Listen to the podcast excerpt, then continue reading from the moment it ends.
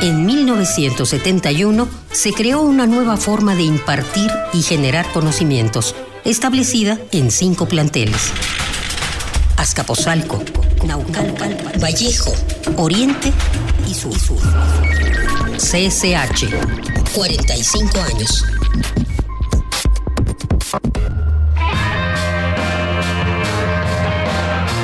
El CCH trabaja con una metodología en la que el alumno participa activamente en su proceso educativo, bajo la guía del profesor, quien intercambia experiencias con sus colegas en diferentes espacios académicos en su beneficio.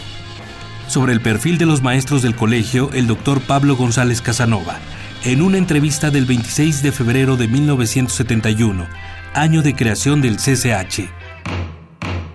Una experiencia de esta magnitud y que constituye un importante cambio cualitativo en la educación nacional, nada más por eso, no podrá realizar todos sus propósitos de inmediato.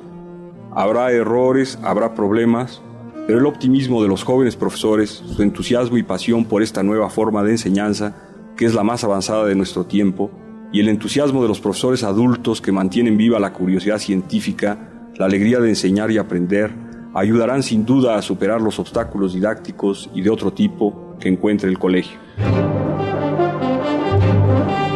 Creación del Colegio de Ciencias y Humanidades. Ex-rector Pablo González Casanova.